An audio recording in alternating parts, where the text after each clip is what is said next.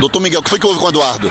Eduardo caiu de mau jeito, o cara empurrou, ele caiu de mau jeito, rodou o joelho e deu uma puxada no ligamento colateral.